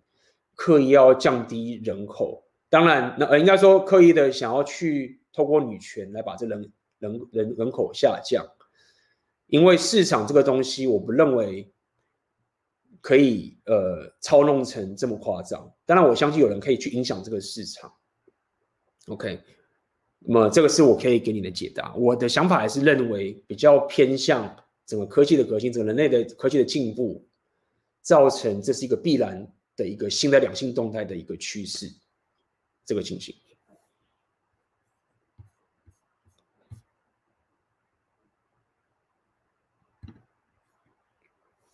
AB 你好，从接触红药丸以来，我认为他的学问比起社交互动 Game 已经经过系统化，更加难学，是因为他的理论比较像是生活哲学嘛？呃，应该这么说吧。我认为 Game。比较好学的点是在于说，它是比较表面行为的一种结果，就是你不用知其所以然，你只要去做，它就有结果。所以它比较像是一个 game，比较像是一个你只 care 它的 input 跟 output 的一个过程，但是你不 care 它的黑盒子里面到底是什么玩意儿。那么 Red Pill 它困难的点是在于说，它 care 这个黑盒子，它。他不要只是说我要会开车，我要把这个车拆开，看到这个车里面的运作是怎么一回事。所以整个 Red Pill 的概念比较像是，他有一群有学问的人，比如说演化心理学、演化心理学啊，或者是一些男权主义的，他们有一些很棒的一些知识的人，有一些理论基础在那边。好，有些理论学识在那边。OK，那有一群 PUA 不断的跟妹子相处。或者是长期关系、短期关系都好，然后不断 input、output、input、output、input、output。OK，那 Red Pill 就是透过这不断的实验 input、output 的一个东西，加上一些有学理根据的这些演化心理学啊、生物学啊这些东西，去把这个黑盒子慢慢的拆开，去看里面到底是怎么一回事，才会造就为什么 Red Pill 会这么难学的概念，就是这个情形。OK。所以 game 比较好学，或者是比较比较好学。但 game 比较直接一点，就在于说，就是 boom 有一个 input up input up input up 就这样。你只要结婚打到炮，为什么就就 OK 了？那你不会去更深的去理解里面的呃两性动态。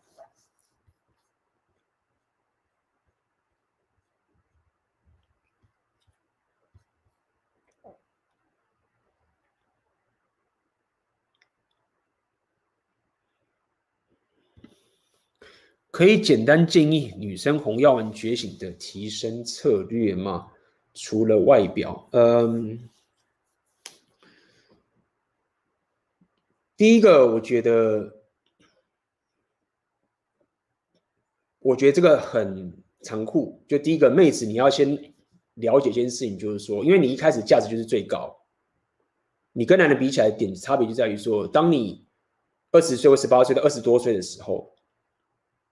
你的价值是从高往低，所以你第一个很重要的策略就是说，你的属性是不同的，所以你的时间是比男人更宝贵的，所以你的策略跟男人是比较不一样。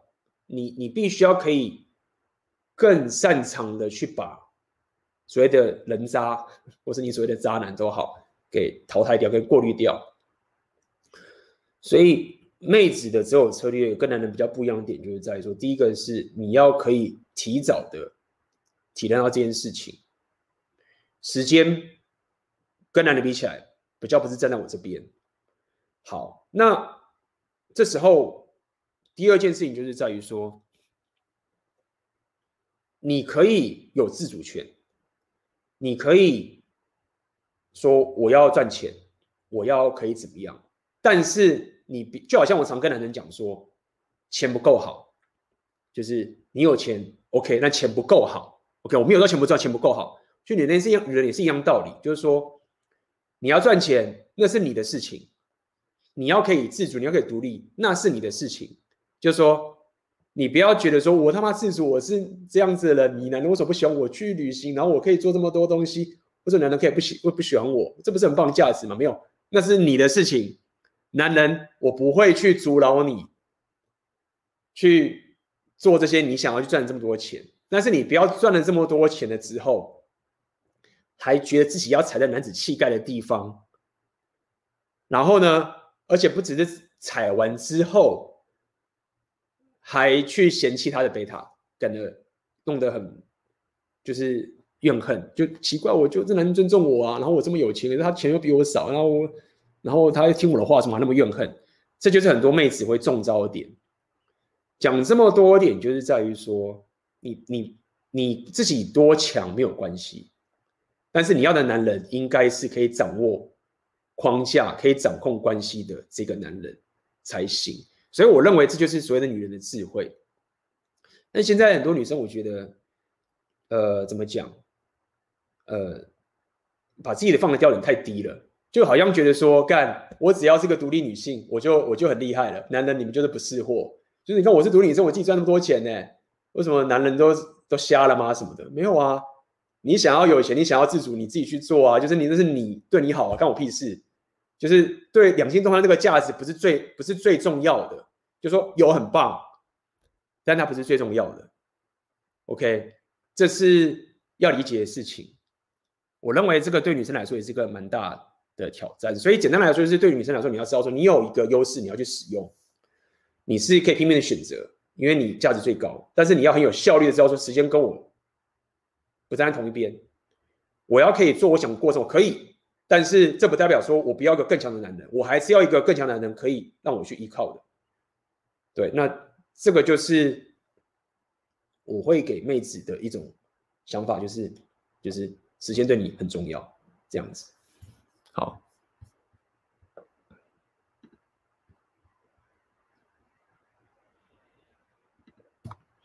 请问 A B 要成为红药丸，是否要学会孤单独处？这当然了，刚直播不是有讲给你听了吗？这很正常，就是学会孤单独处这件事情。我相信在场很多男生，如果你跟我一样的话，就这种事情是很基本的。OK，我反而担心有些人你太享受孤独了，就是妈的，就是太享受孤独都不跟妹子交流，这不行。但如果说你是一个对于孤单独处是有困境的人的话，那你真的先要先把这件事情给搞定。如果你没有办法享受自己一个人的话，那你还差得很远。OK，就是享受独处，把自己的生活打造得很棒。OK，打造自己觉得很棒的一个生活形态，这件事情是一个很重要很重要的基础。你不可能在不享受独处的情形去达到这件事情。那我根本上已经是非常享受这件事情的，就是。无论我是去旅行，包括我刚一开始来到这个地方，不是很孤独吗？干没人啊，对不对？那我自己是要告诉你说，干不能太享受孤独，就是我还有很多东西要去打造，我还有很多东西探险的，好吗？所以当然是这样子。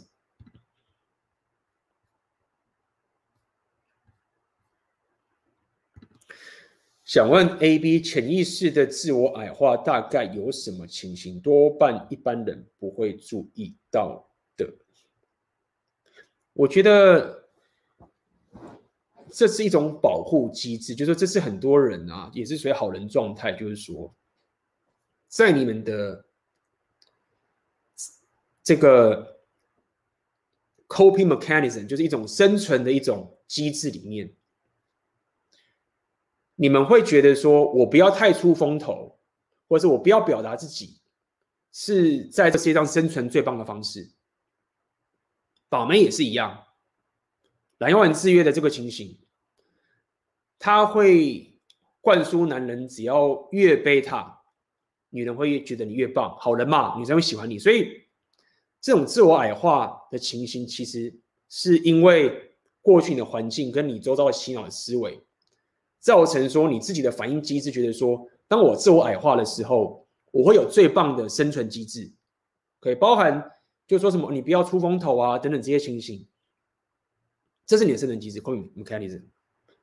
但可惜的是，在 Red Pill 这个情形里，过度的自我矮化的话，其实造成两性动态是很糟糕的。因为妹子需要你保护她，她不希望你在那边装什么。很多就这样，今天讲过啊，自我矮化，老公跟个老婆出去，然后老公就跟你讲啊，我真的是上辈子敲破了很多木鱼啊，我才可以娶到这个老婆啊，你知道吗？他可以选很多很多男人的，最后就选择我一个啊，你知道吗？我其实就是。找不到，之前找不到，交不到女朋友，所以这老婆真的是就跟我在一起啊？为什么？为什么他要这样说？因为这是他一个生存机制，他觉得这是个最棒的把妹策略。他认为说，如果我把自己打成没有价值，我把我打成没有选择，然后我只对他一个好，然后把他捧在上面，这个就是最棒的伴侣，这就是最棒的两性动态。那女生就觉得关键是杀小，对不对？所以，我想要跟你讲的意思是说，当你下次在自我矮化的时候，如果你要逆转这个事情，我刚刚有讲，你要改变你的人格，你要改变你的习惯，你就要有更高的意识，你要有一个更客观的意识在你的上面去观察自己的行为，就是说，靠，我现在自我启动的这个保护机制或者生存机制又开始自我矮化了，你要开始 unlearn 它，就是忘却这个东西。去透过更高的意识的一种观察的过程，去慢慢的调整，慢慢调整。那当然，你要开始去改变你的生活圈，长脚嘛。所以现在很多人说，哎，怎么 A B 怎么气场跟以前不一样？没有啊，就是跟各种不同的阿尔法混在一起，影响的结果就会是这个情形。OK，所以这就可以跟你讲的。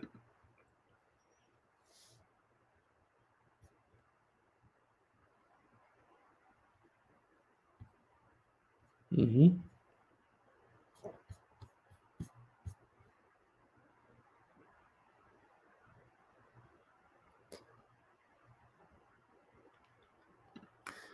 所以就是要多约会、多筛选，也但再也不要太早进入长期关系，对吗？应该这么说，就是说你要可以断然停损，就是说你你不要把自己关起来。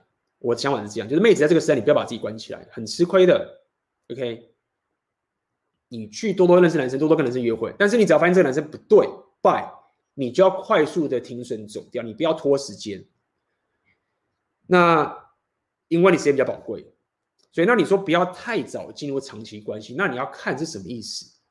就是说，你如果找到的话，你当然是早点也没有不好啊。如果你的够敏感、够精准的话，但是你要红药丸觉醒，你要够聪明，然后你要够有觉知，可以，你要可以更高意识的知道两性动态的格局。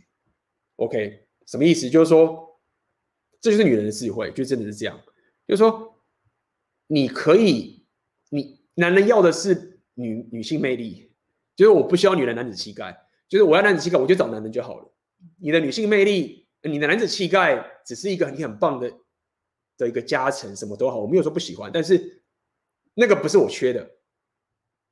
OK，所以呃，是不是不要太早？与其说太早，应该是说，当你遇到发现这男生不是那个你所谓的阿法完全体的时候，你就要断，你不要在那边拖，因为时间对你更宝贵，所以你就要很有效率的。那很多女生是。就克制不了自己的欲望，自己寂寞啊，然后拼命的换男人，然后反正自己打炮打的也也就是也不是说很爽，当然很爽啊，但是就是一直换嘛，反正他有男生要跟他打炮，就是可以，就是感受，就是这种东西，就是你克制不了自己的情绪，然后不断的进入糟糕的关系的时候，然后还还在那边唱高调说，哦，我的身体是我的啊，然后你要控制我吗？为什么我不能跟男生交很多男朋友什么之类，就没有在反对你交男朋友，但是你不要找个借口，是你自己生活都搞不定。自己的纪律都搞不定，然后到处是乱睡男生，然后最后来说什么我身体是我自己的，然后还要之后男生说不能在乎你过去的行为，就是说这个是差很多的。因为一个有纪律的女生，一个弘扬觉醒女生，她不会这样乱，不会这样乱睡。她知道说，干这男生他妈是有问题，不要让他有时间，是干拖累我人生，找到对的人。那这时候你交往很多，跟刚刚说那种情是差很多的。所以我的建议就是说，不是要你他妈的当处女，不要跟人约会，但是不要拿着说什么我的身体是我自己的啊，你干嘛管我？然后我去睡，听到这种东西啊，同样觉得你就觉得说我也不会讲，就说我干嘛，我干嘛在这边讲出来，然后我干嘛现在讲现在这样的话，然后让人家去批评我说什么，我就直接弄掉就好，就说你真的是你自己的啊，但是你绝对他妈的不可能是我想要那个人生伴侣。因为你对你自己都这么的随便又没有纪律的，何必？那这是看得出来，怎么看得出来？就看到这个女生相处交流的过程中，她是不是情绪容易爆炸，或者是很没办法有界限啊？BPD 啊，通常会有刚刚那些问题的女生会受不了寂寞啊，或者什么之类的，她们都会有些 B P 情绪上都有些问题。那很多男人一一马上就感受出来，一感他他就是。有问题，抱怨前男朋友怎么样啊，什么之类的，等等的，会有这种情形啦。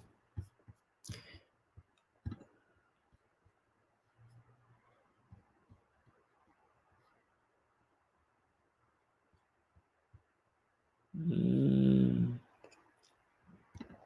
请问 AB 怎么看单亲妈妈的择偶策略？对于男人来说，有小孩的单亲妈妈是不是真的不能当做长期对象来经营？谢谢。呃，我觉得应该这么说吧，是不是完全不能？我当然不能说我这么铁，但是我只能告诉你的意思是说，单亲妈妈的话，你要理解的是，哎，小孩他他生的小孩耶，然后那个小孩不是你的，所以你不可能期待这个，应该这么讲哦，你不能期待这个妈妈会爱你大于他的小孩吧？就是无论你对这个小孩多么的好，他会感激你。但是你怎么能期待这个妈妈会爱你大于他的小孩呢？这个是至少你要先可以理解的，或者是你可以接受的。我的想法是这个样子。那当然有一些很糟糕的单亲妈妈，我们先讲一些很糟糕的嘛。她根本就是他妈受不了，一定要吸一个男生的血来搞定自己的生活的杂乱，对不对？那你要了解，就是说，哦，那你是要你要的女人是你，你要做善事，那你。你要做善事，你是有钱，你有很棒的家庭，你你也可以做很多善事啊。那么多人那些妈妈为什么的孤儿，你要做善事，你可以去做啊。那如果说你现在跟这女生在一起，只是为了要拯救她的生活，当成两性动物，那这是很不智的。简单来说，就算除非你是觉得这个女人，她你真的觉得她是跟你一辈子的很棒的两性动物的结合，然后你本身又可以接受说，在一些情境上面。他一定是爱小孩大于我，然后我都知道这些情形的时候，我还愿意跟他在一起，那就去吧，这是你的人生，没有什么好说的。但是你要问自己说，为什么我要下这个人生决策？我有没有为我自己负责？就是说，对啊，这个是你应该要去思考的问题，而不能只是单方面觉得说啊，单亲妈妈很伟大啊，单亲妈妈她也是什么什么，她单亲妈妈也没有。呃，这个等等这些情形啊，然后如果我这样是很歧视啊，因为你你不能去忽略你自己内心的憎恨，就是说你自己对你自己生活想法是什么？就是我们有一些内心的憎恨，所谓憎恨就是说，如果这个妈妈她是总是牺牲我来成全他的小孩，而且这小孩不是我的，那我没有憎恨吗？我是圣人吗？那我要怎么观察这个憎恨？那这个是你要去思考的问题，OK？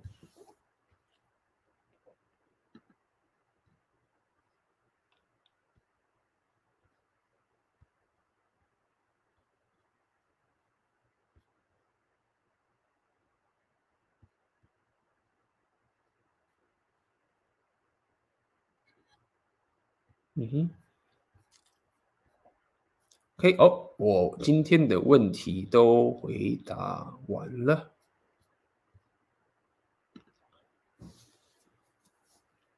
所以，嗯，